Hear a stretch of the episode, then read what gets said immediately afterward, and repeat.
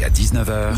15. 15 minutes d'actu avec Binti. Margot est notre reporter terre du jour. La semaine dernière, Mediapart a dénoncé les conditions de tournage horribles de la série Netflix. Jusqu'ici, tout va bien.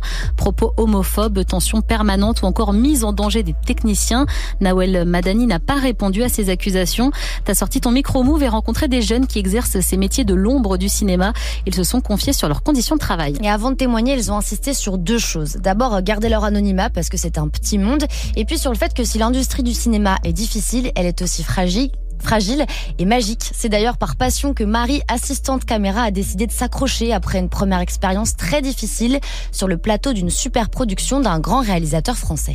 Le climat anxiogène euh, de ce tournage, euh, à mon sens, venait surtout d'un réalisateur qui était très compliqué, très exigeant. Si on faisait quelque chose qui lui allait pas, euh, il nous criait dessus, limite, nous envoyait bouler en permanence, alors que bon, on est là pour faire notre travail. Moi, une fois, je sais plus si j'installais un écran retour ou quoi, et comme j'étais pas passé devant la caméra à l'espace de trois secondes. Il m'a littéralement crié casse-toi. Sur le coup, je me suis dit bon, c'est euh, un des trucs les moins violents que j'ai entendu sur le plateau, donc euh, ça va. Et un de ses collègues a même fait un malaise sur ce tournage.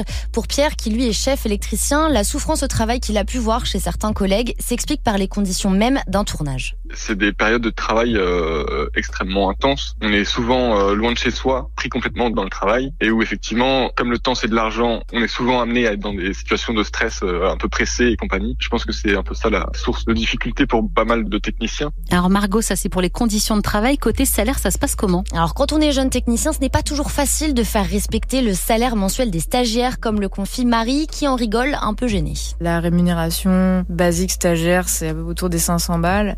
Et euh, comme l'équipe ne tournait pas euh, uniquement en France, j'étais euh, uniquement entre guillemets rémunérée les jours où on tournait en France. Donc je me je me retrouvais à avoir des, des mois à 300 euros, à devoir gérer mon appart, mes factures. C'était un peu compliqué.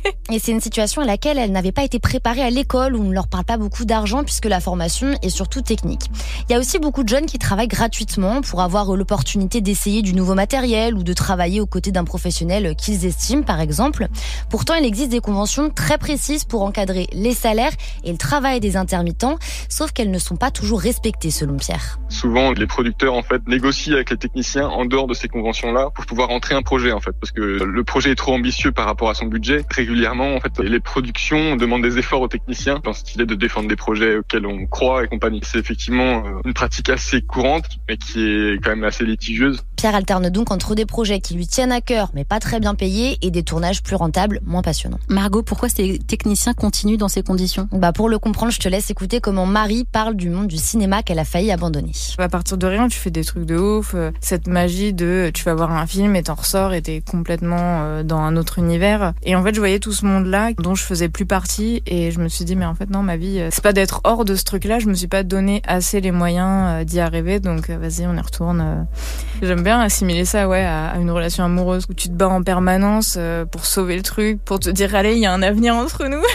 et de plus en plus, euh, je me sens à l'aise, je me sens à ma place. Euh. Aujourd'hui, je suis super contente de mon choix. Donc il faut du temps pour comprendre les rouages de cette industrie et surtout savoir comment se préserver. Heureusement, il y a quand même une grande solidarité entre les techniciens face à des productions ou des réalisateurs pas toujours très scrupuleux. Merci beaucoup Margot et merci à ces jeunes qui ont témoigné sur Move.